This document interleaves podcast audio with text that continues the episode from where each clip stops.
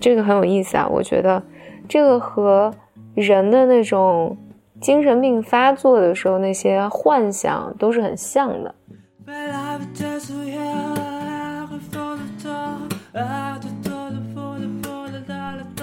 Welcome to another episode of Blur Minds，两个人的公路博客。还好，我是风和风，我是简丽丽。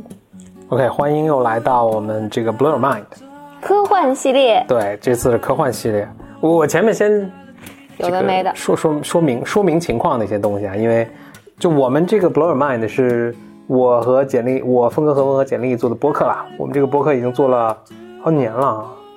嗯嗯，然后我们现在其实有几个系列，一个是给心理治疗师的礼物系列，欧罗门亚龙那本书是简历的主讲，已经快讲完了。嗯，讲了两年哦，还有一个是一直在持续的，就是童话系列，嗯，我都不知道我们还在追剧。这是就是我们这个童话新解读，还有一个呢，就是现在今天大家会收听的这个科幻系列。嗯嗯，个大家在收听的时候呢，可以了解一下，就是 Blow Mind 是有数个微信群，如果想入群呢，不管你在哪儿收听啊，这个文字解底下文字说明部分呢都有入群的这个呃链接。回到那我们这期就继续进行这个峰哥讲科幻的这个系列啊，我先我先简单的说一封观众来信吧。嗯，嗯，就一位观众呢，观众来给我写了一封信，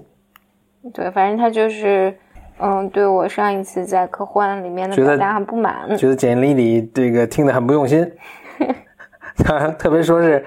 也不是说简历里啦，就是说他说很多人啦，就我代表了一部嗯，分，对，简历代表了一部分人对新科幻的误解，科幻小说和科幻电影误解，觉得科幻小说、科幻电影就是大机器人打架，嗯嗯，但其实呢不是这样的，嗯其实我做这个系列呢，也是确实就想展现科幻小说、科幻这个电影的不同的一面啊。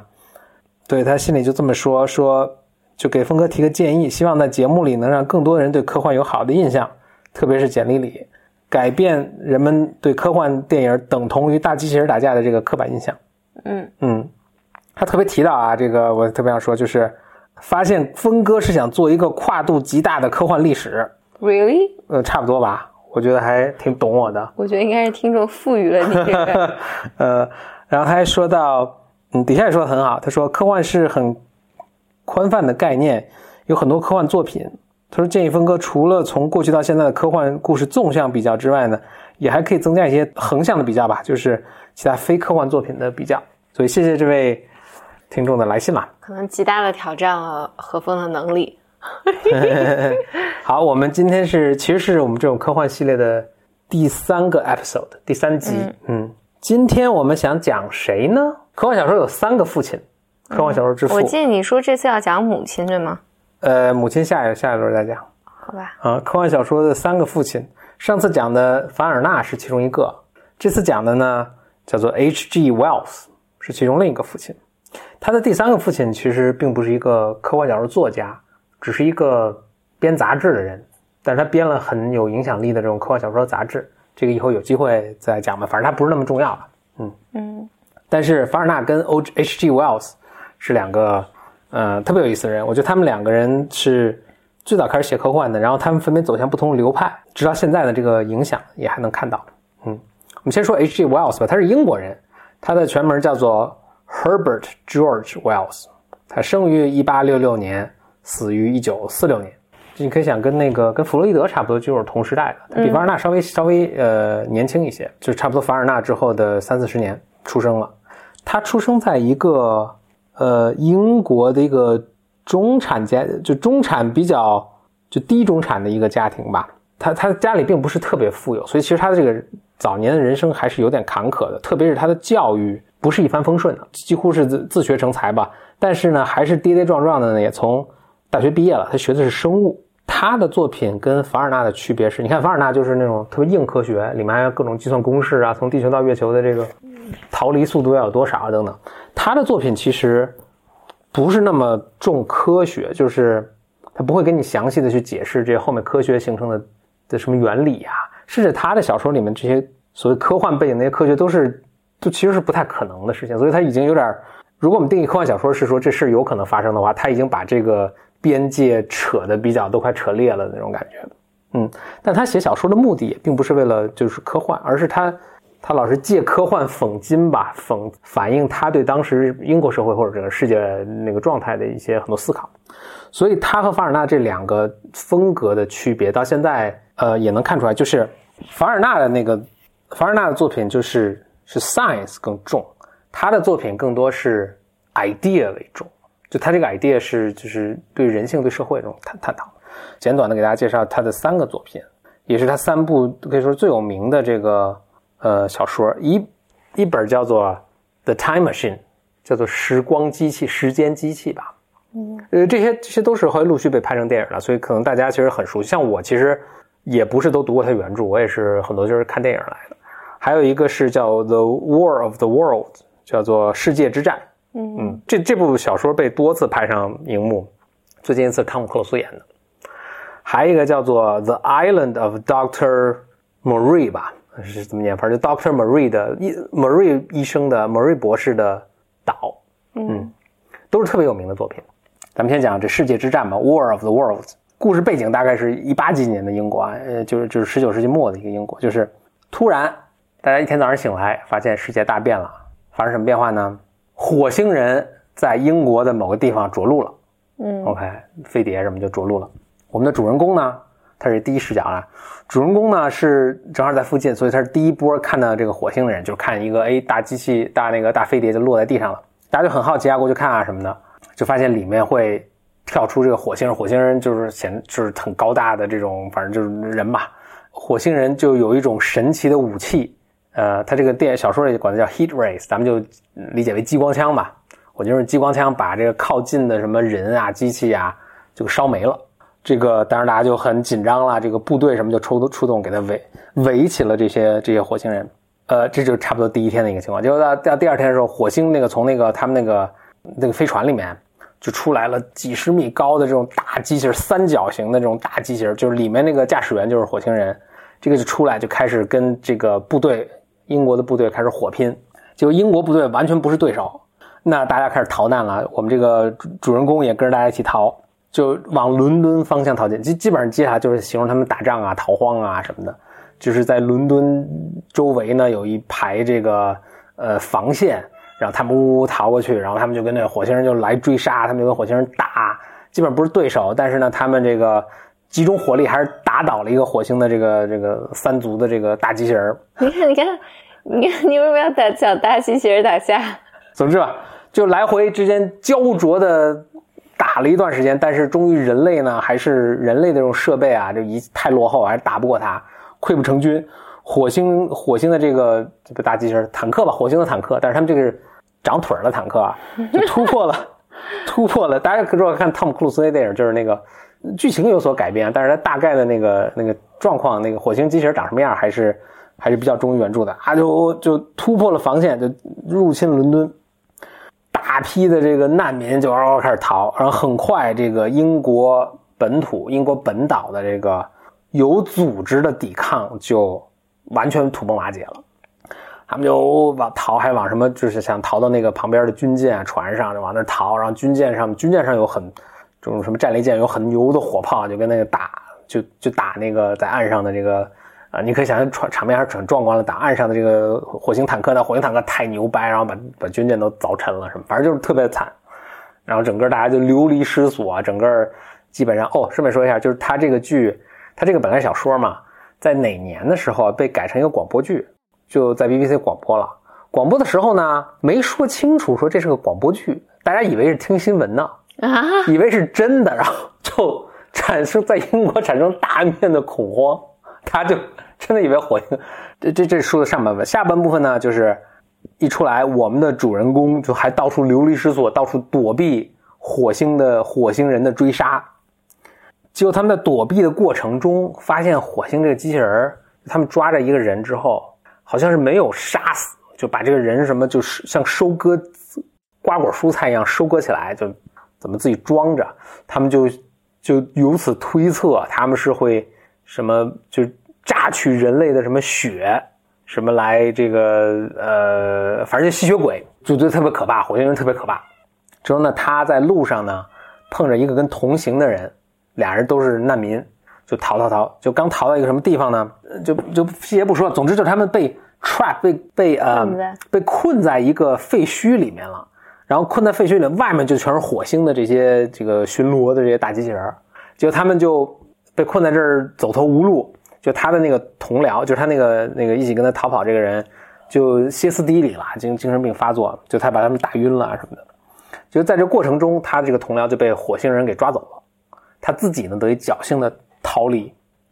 他就再再再继续逃，一路就是在这个呃英国各个城市废墟，好像又回到伦敦什么，就是看到处都是废墟、流离失所，这个战火，就他也压力特别大，好像就自己也变疯了。这时又看见一个这个大机器人在那儿啊，他就说我拼了，他就冲过去，冲到这个机器人面前，就是也不想活了嘛，就发现机器人没有进攻他，就大家就进去什么研究，发就发现里面所有这个这个呃操纵机器人、操纵这些坦克的驾驶员啊，什么各种火星人啊，火星人也是肉身啊，也是肉身，都死了。啊，嗯，最后发现是地球上也不是细菌啊、病毒啊感染他们，他们都死了，就结束了。你你 fail 了我们听众的预期。不是人原著，人原著就这么写。OK，那再再讲一个，再讲一个，这个这个更好玩。The Time Machine，OK，叫时光机。嗯时光机是这样，一个科学家，他这个举办了一个爬梯，就叫大家来。他大家想宣布一个什么事儿呢？宣布宣布说，我造了个时光机。嗯嗯，这爬梯跟后面的经过我忘了啊，这这这，反正这都不重要，这是细节。总之吧，就一个英国科学家造了个时光机，他说我去未来看看吧，他就把时光机一设定，就去了未来。到了哪年呢？到了哇，这个年我都说个十百千万十万，到了公元八十万两千七百零一年 就是往前跳了八十万年啊，嗯来到了当时的这个地球，当时的英国吧。嗯就一看，哎呦，跟他那个时候一八几年的英国就特别不一样，特别不一样。有一点是什么呢？他他当时有一个物种，其实就是人一种人啦，应该是人种啦，但是跟当时的英国就跟我们现在熟悉的人种不一样。这种这种人种叫什么叫伊洛伊？他们是正常的大人，像你我这样，嗯但是你跟他们沟通聊天的时候，就会发现他们就是心智都没有发育特别成熟，特别幼稚，像孩子一样，特别幼稚。叫伊洛伊这个人种，他就在那儿转了一圈儿，就是等于考察当地风风土民情嘛。就这些伊洛伊这些这这些孩子呢，就这些不能算孩子吧，这些人呢，就是身体也不太发达，智力也不太发达，然后没有任何好奇心，没有任何同情心，就是很怪的这种，就是有点智商也不太高的这么一个状态。他研究半天，他就哎有趣。研究完了之后回去吧，回去一看他那个着陆的地方，哎，他时光机没了。嗯，嗯他就被困在这儿了。嗯，他就哇就被卡在这个八八十八十多万年，公元八十多万年了。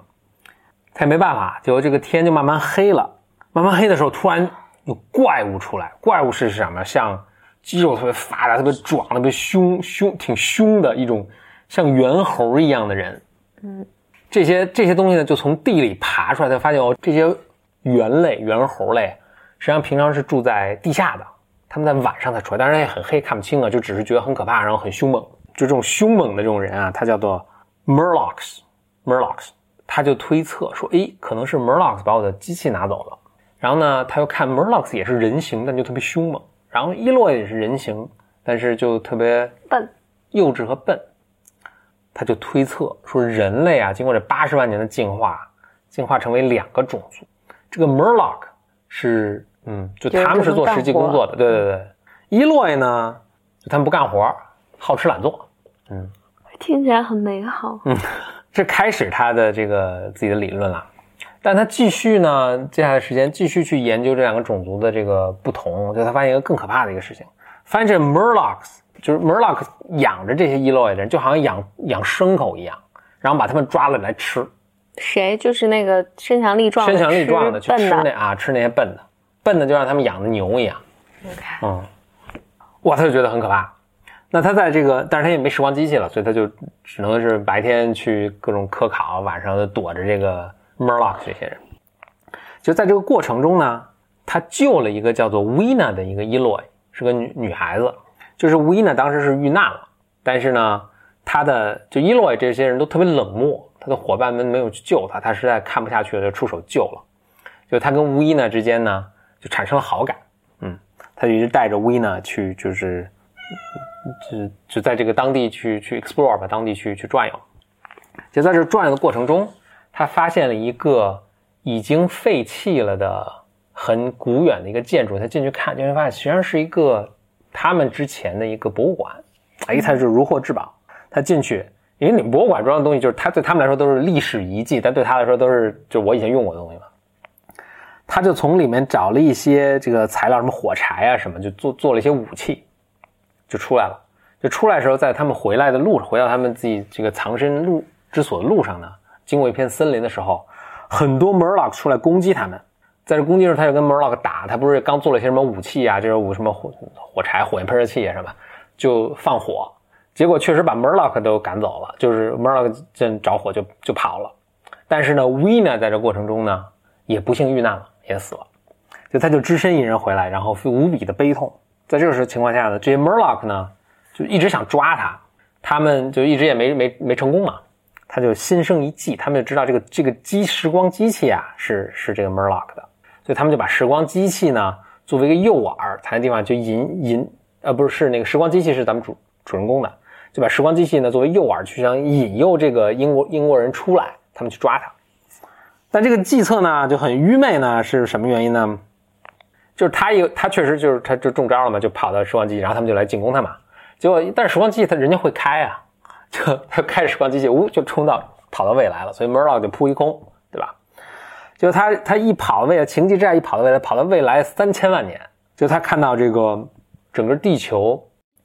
就一片废墟，或者一片就是一片荒芜，这个地球在逐渐逐渐死亡。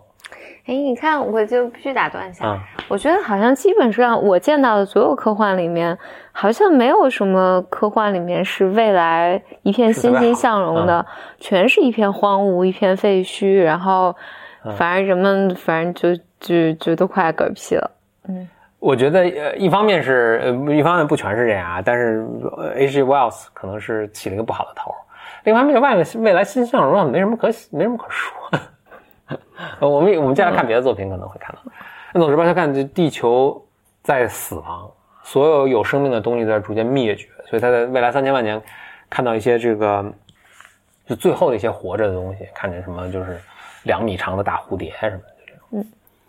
他就他自己也女朋友也死了嘛，他也我不知道算不算女朋友啊，反正他心爱的这个一个一个一个一个生物也生命也死了。他自己看地球这样，他也很绝望，那他就说：“那我继续往前看，我说地球未来会怎么样？”他就不断的往前就调这个时间机器，不断看未来，看未来，看，就一直看到地球逐渐转转转转，最后都停转了，然后地球上所有生物都死光了，就是一个死去的一个星球。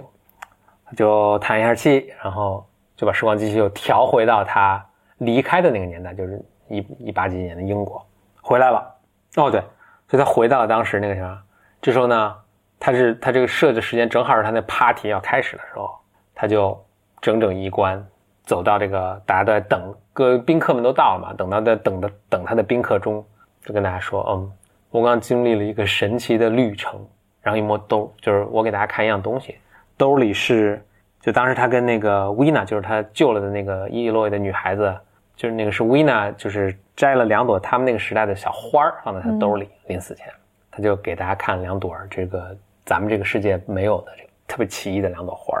那结束了。嗯，我我我脑袋想，就是以前他们讲黄粱一梦，嗯其实差不多。嗯嗯嗯，他就至少大家很多人是这么做做解读了。就刚才说的那个第一个故事，就是那个世界大战那个，呃，很多人觉得一个解读就是当时英国不有很多殖民地嘛，嗯就是他他想的是一个反过来，就是我们被别人殖民是或者怎么样一个状况。嗯这个呢，它是讽刺一个标准的解读啊，就是说他是讽刺当时英国的社会，就英国社会有些贵族啊，什么好吃懒做啊，什么都不干，然后就变得逐渐无能和这个愚蠢嗯和这个嗯就不承担责任等等。最后一本小说就 Doctor Marie，我我不太确认 Marie 是不是这么这么念啊，就莫瑞莫瑞医生的岛，哦，这个是特别特别有名的小说，后来被改编成应该不止一部这个恐怖小说。你到时候读读就能发现为什么这是恐怖小说了。OK，这是一八九六年写的。那故事是这样的，故事一开头呢，就我们主人公，主人公叫名字叫 Prandic 啊，Prandic 在太平洋上船失事了，就他就遇难了嘛。遇难的时候正好很幸运的是旁边过一艘船，这艘船呢就把他救起来了。这船上呢有一个客商，叫做蒙哥马利，嗯，蒙哥马利是他蒙哥马利本身也是这个船上的一个呃客乘客啦，但是他这个运了很多他的货啊什么的，他就顺手把这个救上。救上来之后呢，Prandick 就问情况啊，说你们这船去哪儿？能把我放下？蒙哥马利说，哎，其实我是去一个我的目的地是这么太平洋一小岛，那你现在没办法，你先跟我来吧。他们就一起到了这个这个岛，这个岛就是莫莫莫瑞教授的莫瑞医生的岛，就来到这个岛上。就来到岛上呢，很多时候这个这个船长拒绝把他再再捎走，就他也没办法，就也被困在这个岛上了，跟这个蒙哥马利。那他就先只能先住在这个岛上啊，就他他就跟那个蒙哥马利都下了上了这个岛了。就在第二天他住的时候呢，就听到了这个特别凄惨的动物的哀嚎，所以他就推测说这个这个医生啊，莫瑞医生啊，应该是拿动物在做一些很残酷的实验。动物这哀嚎吵得心神不宁啊，他就从自己住的这个小小木屋吧出来之后，就在这个岛上转悠转悠。就转悠的时候，他就看到很多奇异的生物，这生物都是半人半兽，各种各样就是人跟兽的结合，有那种人跟呃人跟这个这个呃猎豹的半人半猎豹这样的动物，什么半人半猪这样的动物，半人半羊的动物，都特别可怕。就他跑回来就看到蒙哥马利，就质问蒙哥马利说什么情况，蒙哥马利就没有回答他。那他就心生各种狐疑吧，就在这过程中呢，他无意中闯入了这个莫瑞教授的这个莫瑞医生的这个实验室，就发现莫瑞医生就是在就是在拿人跟动物做实验，把人跟动物缝合在一起，那很残忍，就活人。我他吓坏了，他他突然意识到说，哎，这帮人是不是接下来准备拿我做实验啊？就就撒丫子就跑了，就跑到了森林里。跑森林里的时候呢，就碰到了一个半人半猿猿猴的猿的一个动物或者人吧。这个这个动物就抓住他，就带着他说：“你跟我来。”就带着他跑到了丛林深处，有一个有一个村庄，就这村庄里全是这种半人半兽的这样的动物。他们的领袖呢是一个叫做 Sayer of the Law。你可以理解 law 就是这个法律的，就好像就是你可以理解为解读或者诠释法律的这么一个一个野兽，嗯，就一个特别正怪的一个野兽。其实就在这个时候，这个莫瑞医生突然出现了。莫瑞医生就说：“哎，你也发现这些情况啊？就是我给你解释前，你也不要惊慌。就我其实一直一直在做实验，说我这实验呢，就是要把动物变成人。”说我以前在英国做实验，后来但是被人们发现了我做这么残酷和这个不道德的实验，就把我赶出来，所以我就跑到这儿来做实验了。他说我现在已经很接近成功了，你看这些都已经半人半兽了。他说，但是这些这个他们这个状态不稳定，就一不留神呢，他们就会又会变成野兽。所以他其实在这个在这个岛，这岛上几乎就全是他造，就是人工造出来的这些半人半兽的东西啊。他说，我就制了很多规定，我希望他们能逐渐变成人。给他弄成很多什么规定是，大家不允许四条腿走路，必须两条腿走路。嗯嗯，就它野兽，它有个本能想去四条腿走。还有什么不许不许杀生，什么不许什么躺着喝水什么的，就不许那么像猫那样舔着喝水。总之就是要让大家一定要变成人。但是呢，就不久，就他们就发现出了一个问题，出了发现有一只有一只兔子被杀死了，被吃了。嗯，就他们这不是有个规定是不许杀生嘛？因为杀生这种吃生肉啊，杀也是一种野兽的行为。他们就都猜呢，一直是他们就都猜是这个那个半人半猎豹的那个动物干的。他们就把他抓过来要审判他。就后来在审判过程中发现，这个半人半猎豹的动物犯了好几条法呃这个呃禁止的行为了，什么四条腿走路啊，什么就干了很多这样动物的事儿。他们就决定要处决他。那就不是，哎，不是不是要处决他，好像是是。这个莫瑞教授要把他抓起来，继续在他身上做实验，要让他变得更像人。嗯，就是 Prandick，就是动物就哀嚎啊，就很痛苦。Prandic 心生恻隐之心，就把这个动物一枪把这个动物给打死了。就说你别拿它做实验了。这个莫瑞医生就特别特别痛苦，愤怒啊，不是不是不是，特别愤怒，啊，你怎么敢反抗我命令啊什么？就他就继续拿别的动物做实验，就在别拿别的动物做实验的时候，这这就不细说了。但总之吧，就是他做一个实验的一个特别痛苦的时候，就是呃，这个这一个动物特别痛苦就逃了，莫瑞就去追，就在追的过程中，这个动物就说临死了我跟你拼了，就俩人就这个动物就跟这教授拼，就俩人都死了，同归于尽了，就岛上就一片这个。安宁，没有一片大乱，就大家互相打呀。呃，蒙哥马利也出来，就是拿着枪去，就是动物反叛啊，然后打呀。就在这过程中，蒙哥马利和蒙哥马利的什么，反正岛上其他的人，还有这个就 Sayer of the Law，就是那个大的那个就是那个怪兽的头子，全死了，住的这个木屋也全烧了，他们的唯一的这个船也都焚毁了。总之吧，就是一片惨烈。最后这个呃能烧的东西都烧了，就剩 Prandic 还活着，和剩下一帮这个就野兽老大死了，但是小的还活着好多呢。就 Prandic 就跟他们这个相对平静的生活在这个岛上，还有个朋友啊什么，就他的一个朋友是一个半狗半半人的一个动物，就这个可能狗本身就跟人比较亲近嘛，就跟他特别好。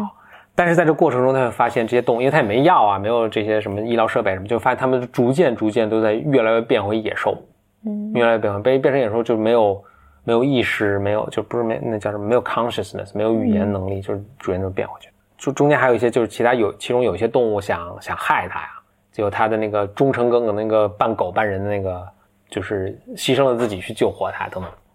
就是反正很惨烈吧。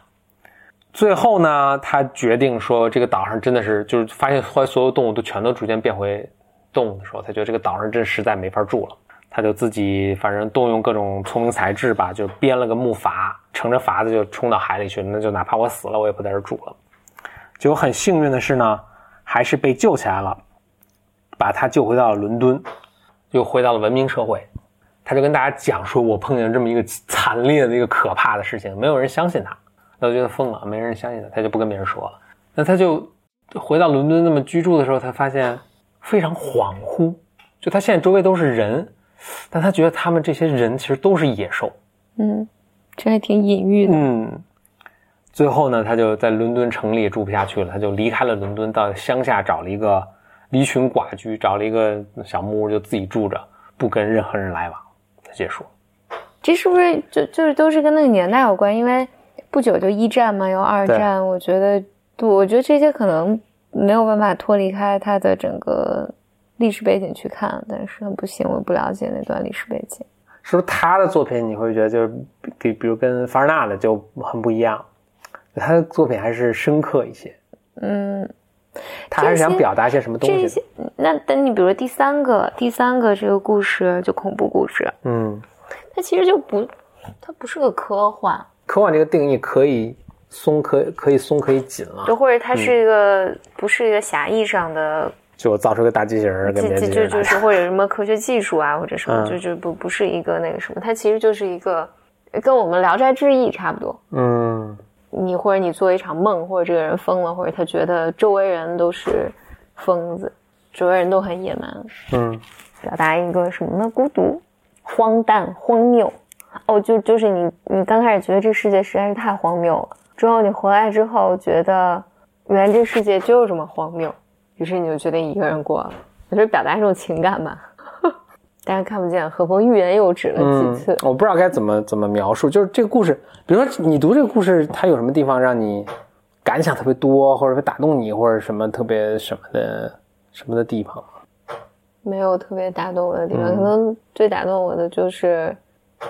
哦，他回来觉得旁边都是人，但是好像他们都是野兽。我觉得这句话挺嗯。我我觉得我我自己对这个作品的投射就是，嗯你从小到大活得好好的，然后你觉得你对人生有很多的希望美好，然后噗你就看到了很多残酷，嗯这种无论是残酷也好，还是那个就跟你想的不一样嘛，嗯然后而且只是很荒诞，那种荒谬，但是那那可能不是最糟的状况，其实就是年轻的时候，你你刚。刚开始了解这个世界的时候，因为其实你觉得特荒谬，你觉得这个事情特糟糕，但它其实那不是最糟糕的。你终于逃了出来，被救了出来，然后回到了你以为回到了一个正常的世界，然后你发现可能这里面这世界就是这个样子的，就是你周围就都是野兽，然后于是他就逃避了。我不知道，因为我不知道这个作者人生经历啊或者什么的，但听起来听起来不是一个生活很幸福的人。有几个特别打打动我，一个是就那时候也达尔文推出那些理论刚没多久，他就是老是说，所以大家都知道，OK，人是从动物进化来的。它就明显一个有一个高低的区别，就是哎，其实越来越往人那儿进化，越越像人就是越好，然后你一不留神就会退化。有一个科不管科幻小说还是一些神话传说，都贯穿的一个主题，就是他老是想造人，嗯比如说匹诺曹，就是嗯造一个木偶，I want to be a real boy，我要变成一个真的肉身的一个人啊，就费了很多努力修炼变成一个人。你看那个佛教中有很多故事，就是我我修炼怎么怎么样，我终于能变成一个人。我修炼几千个轮回，我我积德行善无数。比如说我是一个蚯蚓，或者我是一个什么动物猴子，我积德行善无数。哎，我脱胎变成一个人身，嗯就经历极大的痛苦嗯变成人。嗯我解释不清啊，但就这里面有个什么地方是特别打动我的一个，就是你看他这里变成人，其实是一个很很不自然的一个事情。你要用各种严刑峻法去强迫你说不要四腿着地，不要趴着喝水，不要杀生等等。我觉得这肯定是当年在他那个社会里有很多这种社会的这种禁忌，就是在看他在他看来啊、是如此的对，比如说我是上流社会，那我就能舔盘子，比如说啊，对。嗯。哦，我我记得我记得我们以前就编辑做过那个近视障碍的时候，就是嗯。做做近视障碍的 research 的时候，就是说，呃，他就找出人的呕吐史，嗯。就看就看到说那时候上流社会，但可能不是八几年，我不知道什么时候，反正比较早的欧欧洲那时候，维多利亚英国时代，就是嗯。呃上流社会都是要去呕吐的，嗯。呃，因为大家都吃不饱嘛，嗯，但是你能吃了还给吐了。表示你们肥的流油的意思。对对对，这就是你高贵的一个象征。嗯比如说这这种就是非常的不可思议，非常荒谬吧？嗯，就这种皮肤白也是嘞，就是说，比如说我需要整天下地干活儿，我肯定皮肤晒得黝黑嘛。所以最早大家对皮肤白的一种向往，也就是哎，贵妇人皮肤白，人不用工作。嗯，你包括有种很变，就是大家以前什么留长指甲是嗯高贵的象征，因为你指甲长，你肯定是没法用工具的，是不干不能干活的，所以你你有资格留长指甲，说明你平常不用干活。嗯嗯那比如说，我接下来想要讲的那个那个科幻之母，他写的什么《Frankenstein》，也是造人的一个故事。嗯我觉得就是因为某种程度上，呃，因为我看的科幻不多嘛，就是我少有接触到的，其实都会是地球毁灭啊，嗯然后有外部入侵啊，反正我们就嗝屁了。嗯嗯，或者就谁杀谁啊，反正就是要，就我自己的理解啊，我觉得这就是，嗯，就包包括你刚才说这个是什么来着？，Doctor Marie 的岛，世界大战，时间机器。哦，造人，嗯还有就是，反正就要不有人比我们强大，要不然我们比、我们比别人强大，就是有种我们造别人，或者别人造我们，或者别人来支配我们，反正就是这个和这个很有意思啊，我觉得这个和人的那种精神病发作的时候那些幻想都是很像的。嗯就为什么人类都是有这种幻想？嗯，人的幻想方向都差不多，大同小异。对这种幻想，比如说人人们就是，比如一种就是被害妄想，这个特别常见。嗯就轻一点的时候，你只是觉得这个人多疑，或者这个人特谨慎，你可以说这个人是，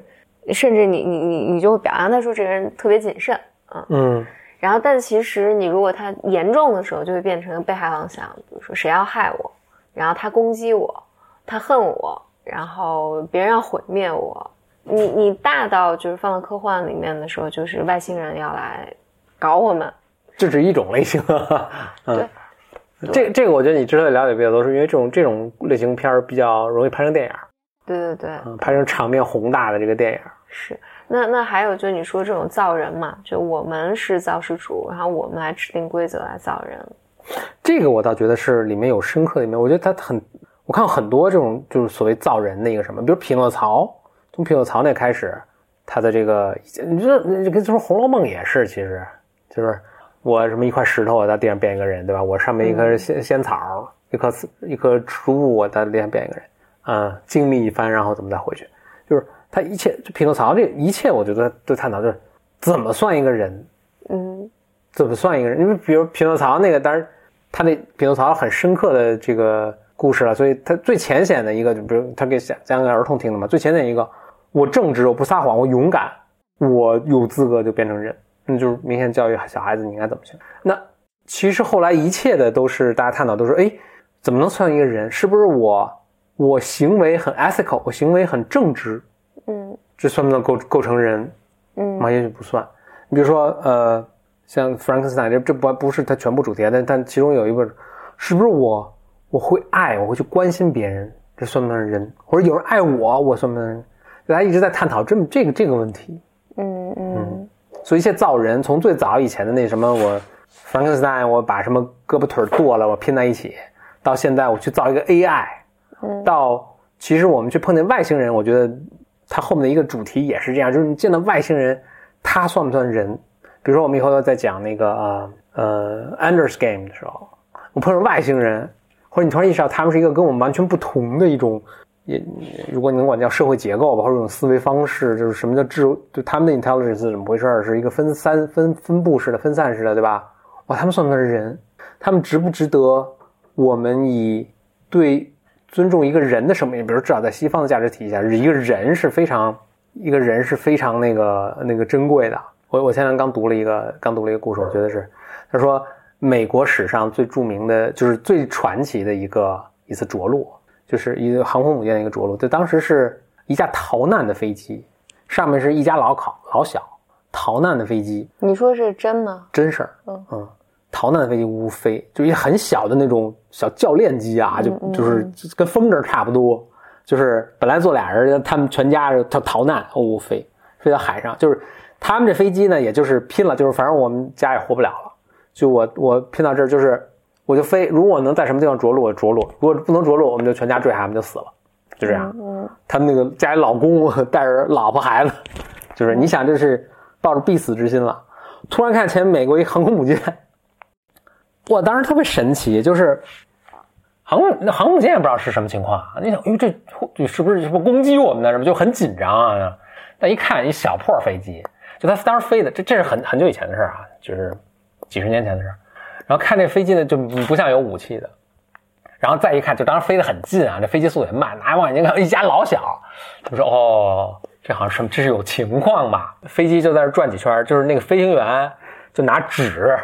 就是雷达都不 work，你知道吗？拿纸写了说，我我逃难到这儿，你救我，就拿纸扔下去，就扔，就是因为他那个飞机，你看海上风多大，就扔下去，就是他掉甲板上，那那个那个美国水兵、水兵、水手都来不及抓那张纸片，纸片吹到海里去了，扔了两次，扔第三次的时候。他拿随身是一块表啊，还是他随身带着什么步手枪啊什么，就绑在上面，纸叭扔落在那儿了。水手拿来一看，我说救我，他说那怎么办呢？就他们那个船上其实是那个，就是他那个航空母舰上是当时载满了人，其实本来就是附近有问题的，他们去救灾那就全是人，然后都是，然后摆了飞机什么，就根本没地方让他着陆了。他那个呃机长就说得救人，就说所有人，就船上所有能动的人。就把这飞机推到水里去，就把飞机上的重要设就是值钱的设备拿来，把飞机推到水里，扔了什么几千万美金呢？在当时啊的设备就给他腾出一条路来，然后这个飞这个逃难的飞行员不是美国人啊，就躺，哇、哦，就是也他也是神勇啊，然后驾驶技术也高，我就停在上面，就把他们一家老小老小救下来，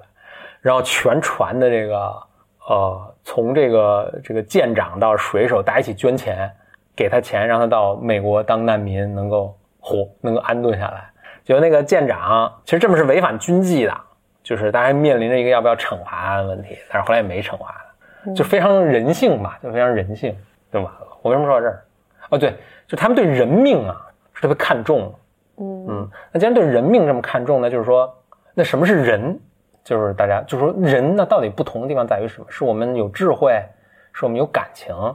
是我们进化的比别的动物都好，嗯就成为一个特别永恒的一个探讨的一个话题。嗯嗯，这个就是 H.G. Wells，是一个科幻小说的又一位了不起的父亲吧。他的作品到现在其实也还是很有生命力，而且他的作品就是就提出了科幻小说的几个类型，一大类型就是时光穿梭。嗯哦，所以以后就是往未来了飞了，往过去了飞了，来回飞了，什么觉得这这全就各各种这样，其实不可能啊啊！所以你看到 到直到到现在，那著名的那个英剧叫《Doctor Who》，嗯也还是嘛，每集飞一个地儿，每集飞一个地儿，晚上有一个历险这样啊。还一个就是跟外星人死磕，对不对？这个火星推进，就当时人们是对这种类型是如此第一回碰到，碰着都以为是真的。嗯就是大家一听广播啊，赶紧跑吧，咱们带着带着老婆孩子跑了呢。所以接下来也无数的这种这种类型出现，整天我们被人打了，我们就去打别人了，呃，我们跟谁合起来打第三个，反正就整天整天出这个，啊、这是一大类型片儿。呃，最后这个就是恐怖片儿，科学怪人嗯，造出 科学怪人造出这种不是不管生物武器、化学武器、核武器什么各种武器，然后就是把这个世界搞得一塌糊涂，嗯，那种情况。H.G. Wells，嗯，好，希望大家喜欢。对对对，嗯下次呢，呃，等到第四，这是咱们这是第三集啊，第四集的时候呢，终于我们要第一位女性作家出现。其实这位女性作家比他们俩年头都早，她写的作品呢，你从影响力来说，可能比他们还都更大。就是著名的 Mary Shelley，嗯，也是一位英国的作家。嗯，下次再跟大家讲，好的，拜拜。拜拜。